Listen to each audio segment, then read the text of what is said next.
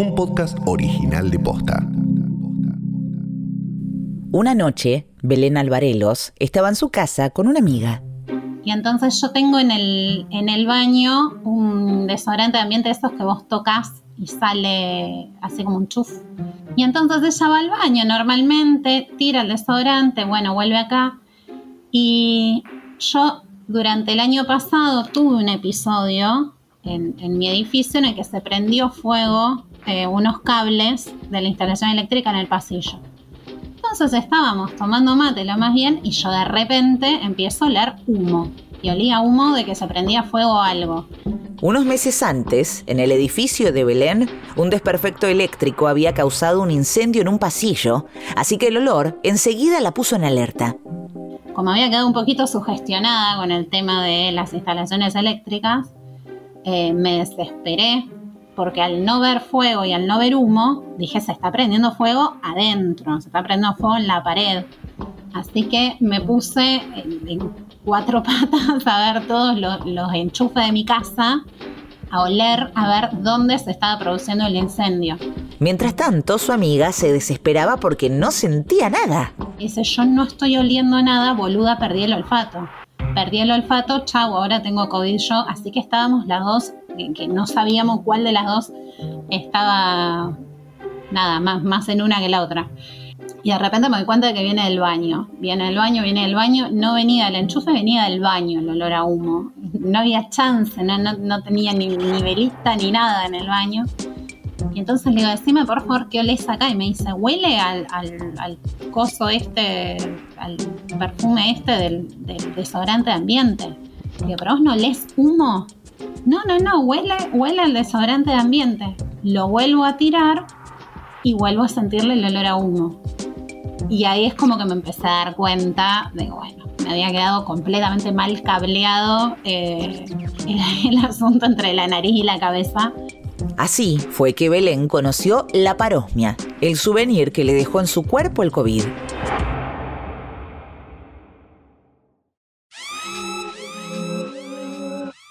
Después de un año de pandemia ya conocemos casi de memoria los síntomas de COVID, o por lo menos los más comunes, la fiebre, el dolor de garganta y de cuerpo, o la falta de gusto y olfato.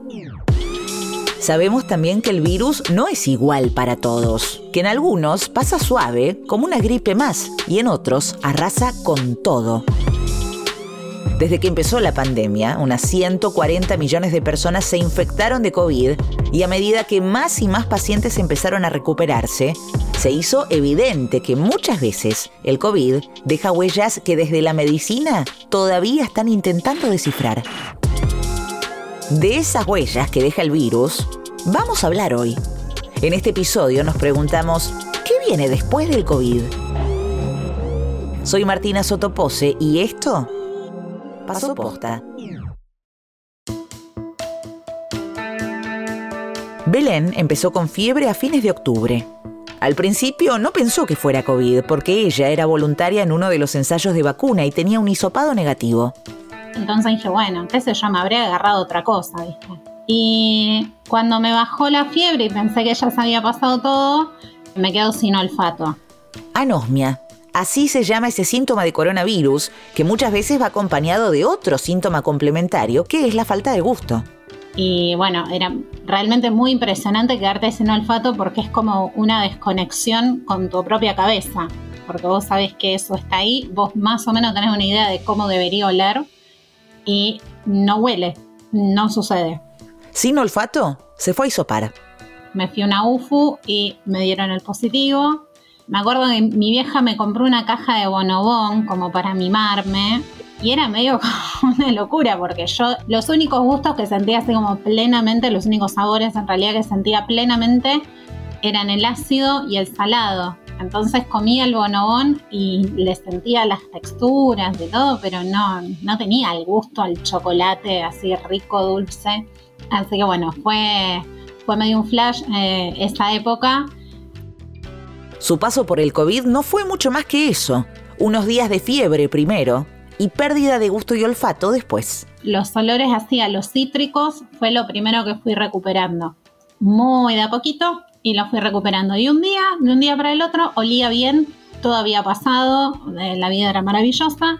La cosa empezó a complicarse unos meses después de su alta de COVID. El primer signo de alerta fue eso que le pasó con su amiga la noche en que confundió el olor a brisa marina del desodorante de ambiente con el olor a humo de un incendio. Y ahí me empecé a dar cuenta de que tenía un montón de olores que me habían quedado mal.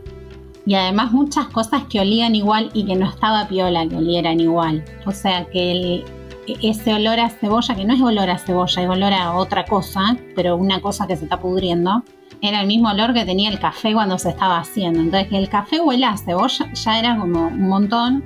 Y bueno, ahí me puse a googlear a ver qué onda y me enteré de la parosmia. Lo que se denomina parosmia, que en realidad parosmia es una alteración en la percepción del olor en el cual uno eh, identifica un olor diferente al que realmente se trata. Es decir, es decir hay una percepción distorsionada de, un olor y sobre todo algunos pacientes refieren un olor a, podrido. Él es Enrique Valdesari, jefe del Departamento de Medicina Interna del Hospital Universitario de la Fundación Favaloro y director del programa de atención integral post-COVID en esa institución.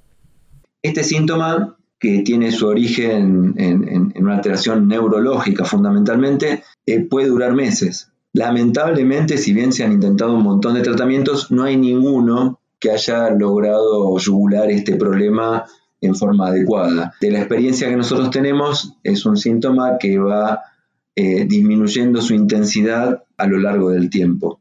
Es muy molesto, genera mucho disconfort. Eh, imagínense que uno eh, ve alterada nutrición. Hay pacientes que han perdido peso porque rechazan los alimentos porque huelen como si estuvieran en mal estado y en realidad tienen esta distorsión, que es la parosmia del, olfato. Para mí hay como tres grandes grupos de olores así medio chingados. Uno son los olores que, tienden a lo dulzón, que yo diría que es como si fuera olor a basura.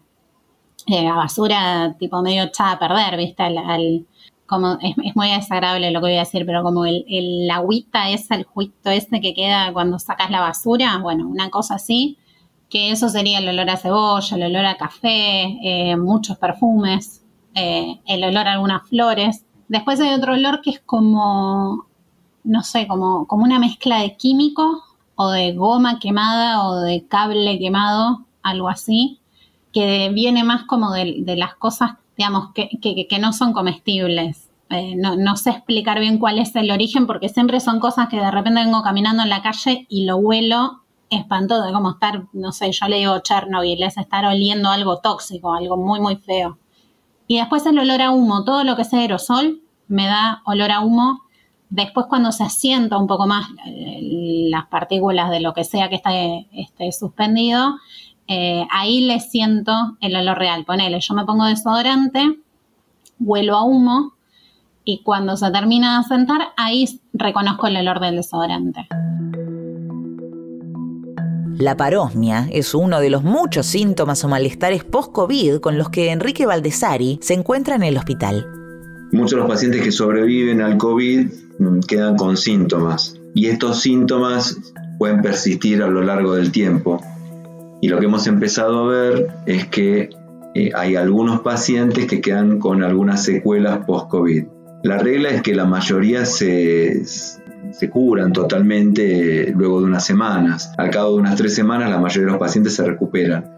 Un pequeño porcentaje sigue con síntomas y uno sigue considerando que puede ser el periodo de convalecencia, pero hay un grupo que eh, tiene lo que la literatura médica comenzó a llamar síndrome post-COVID o long COVID, que es la persistencia de los síntomas vinculados al COVID que siguen luego de tres meses de finalizada la infección aguda. Si después de 12, 12 semanas, los pacientes siguen con diversas manifestaciones clínicas. Eh, los que tienen más riesgo de padecer esta, esta nueva entidad son los adultos mayores y los que tienen alguna comorbilidad. Pero la realidad es que lo, estamos viendo también en gente más joven y aún en adultos previamente sanos.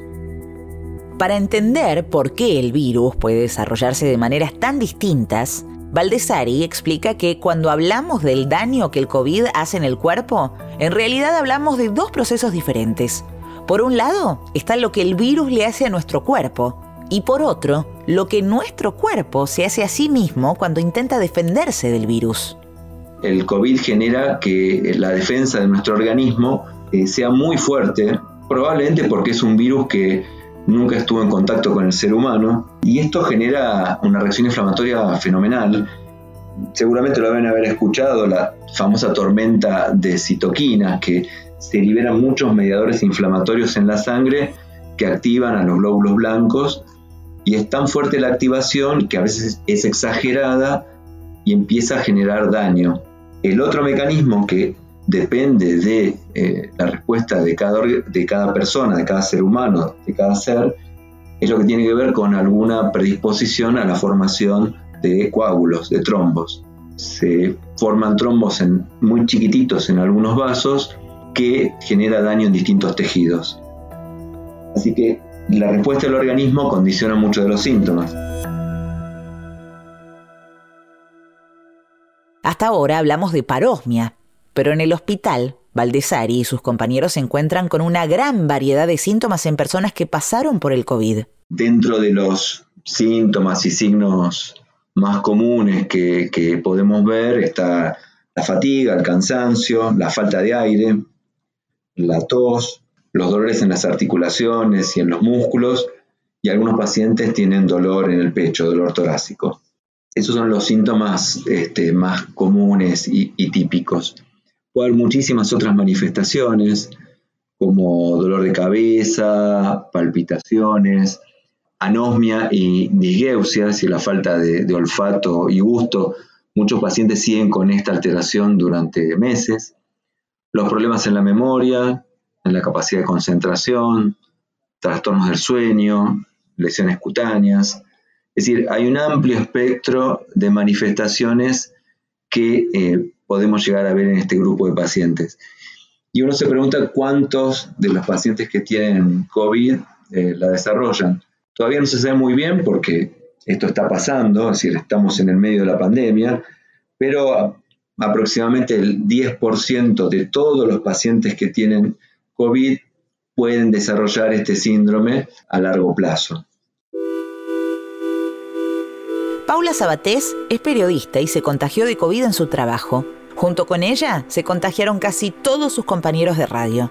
Fue una enfermedad leve, categorizada como leve en el sentido de que no llegó a neumonía, pero para mí fue terrible porque realmente tuve todos los síntomas, la pasé muy mal muchos días, no me podía mover, literalmente no podía hablar. Tuve fiebre, vómitos, diarrea, cansancio, dolor de garganta, tos casi todos los días.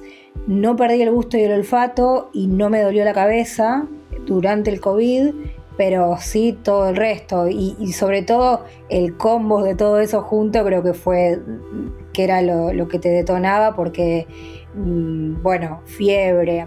Le dieron de alta un domingo y el lunes volvió a trabajar a la radio. Esa primera semana fue terrible porque me costaba muchísimo la concentración. Tenía algo que no, eh, lo que voy a decir no es el término médico, pero sí es lo que yo sentía, fatiga mental absoluta. Leía un texto y me dolía la cabeza fuerte em, y peor aún, leía, trataba de leer un texto y podía leer las palabras pero no entendía lo que estaba leyendo. Con la falta de concentración también llegaron los dolores de cabeza. Todos los días desde que me dieron el alta me duele la cabeza por lo menos en algún momento del día, varios días, diría la mayoría, me duele casi todo el día desde que me despierto un dolor que por suerte no es invalidante, no es un dolor fuerte, pero sí es un dolor bastante permanente, muy molesto, muy angustiante. Yo nunca había tenido, sí, por supuesto, dolores de cabeza eh, eventuales, pero ni cefalea, ni migraña, ni nada parecido. Y ahora eh, casi que es lo único que pienso durante el día porque es eh, eso, muy muy angustiante sentir que tenés algo producto del COVID que ya se fue, pero que de alguna manera se sigue manifestando en mi cuerpo y bueno, esperemos que, que en algún momento se me vaya. Su pareja, que sufre asma y tuvo COVID al mismo tiempo que ella, también quedó con algunos síntomas respiratorios y se despierta fatigado en medio de la noche. Y lo que me angustia más que mi dolor de cabeza es darme cuenta de que eh, en mi hogar vivimos peor, realmente vivimos peor de salud, eh, que no sabemos cuándo se nos va a ir, que superamos la enfermedad por suerte, pero que hay unas manifestaciones muy evidentes en nuestro cuerpo y eso me angustia, eh, me angustia ver que en, una pareja joven la calidad de vida eh, de verdad está reducida y, y que todavía no sé si llegamos a entender los alcances de esa reducción. Eso es lo que, lo que me genera más desolación. Esa desolación de la que habla Paula tiene que ver también con no saber qué esperar del futuro. Una de las cosas que la angustia, por ejemplo, es no saber cuánto más puede durar el dolor. Yo me mantengo con vida pensando que se me va a ir. la verdad que la, esperanza no la quiero perder porque si tengo que pensar en la posibilidad concreta y real de que esto, este dolor de cabeza me va a durar para siempre, creo que no sé, viviría completamente de otra manera. Pero Paula sabe que en realidad no hay certezas, porque cuando fue a la consulta con su médica para hacerse estudios post-COVID, le preguntó si sabía cuánto podían durarle estos dolores de cabeza. Yo le pregunté a la médica, la verdad, esperando la respuesta que me dio, que fue, mira, no, tengo nada para decirte que sea comprobable, chequeado, porque no hay estudios previos, con lo cual me dijo, armate de mucha paciencia, eh, se te puede ir, apostamos a eso, pero sí es algo que te puede durar muchísimo tiempo, así que armate de paciencia. Eso me dijo y bueno, eso, eso trato de hacer. Este episodio empezó con la pregunta sobre qué viene después del COVID. Lo cierto es que ese interrogante todavía no tiene respuesta. Lo que se sabe hasta ahora es lo que sucede unos meses después del COVID. Va a tener que pasar el tiempo para conocer las consecuencias del virus a largo plazo. Ya al principio me lo tomé muy a joda, como mirá qué loco lo que le pasa a nuestras neuronas y lo que le pasa a nuestras células y todo eso. Y ahora ya me está empezando a estorbar un poco en, en la vida. Me está empezando a afectar también con el tema de los sabores. Hay varios sabores que los estoy sintiendo feos. O sea, al punto de que ayer me hice una milanesa de pollo y no la pude comer porque tenía gusto, encima es un gusto indefinido, yo le digo gusto y olor a COVID, es como algo que nunca antes había sentido en mi vida, pero es muy desagradable, entonces ya está empezando a ser en un tiro un poco un, un obstáculo. La realidad es que es muy difícil saber las secuelas a largo plazo de una enfermedad que tiene un año y medio prácticamente. Es una pandemia, creo que es la primera vez en la historia de la humanidad que uno puede valorar bastante objetivamente la cantidad de casos que hay a nivel mundial y, tener un poco de control sobre eso. Es, un, es una parte que tiene que ver con la ciencia que yo creo que recién vamos a ver todas esas preguntas, las vamos a responder dentro de unos años. Es, muy difícil hoy poder saber con certeza si estas secuelas que estamos viendo van a durar eh, días, meses o años. Yo creo que si a gran escala supiéramos cabalmente lo que te puede pasar después del COVID, y posiblemente nos cuidaríamos más. Yo eh, cuando, cuando me entero que hay gente que se le cayó todo el pelo, gente que, de repente desarrolló una arritmia cardíaca, gente con secuelas muy complejas, y te, da un poco de miedo y un poco más de ganas de quedarte en tu casa. Cuando es duro, creo, pero cuando termine la pandemia va a quedar otra pandemia que es la de quienes tenemos o tengan secuelas en ese momento y, y esa pandemia también va a ser difícil y también va a haber que abordarla desde la salud pública, desde los medios, desde todas las aristas y bueno, creo que no hay que esperar a ese momento para empezar a prestarle atención.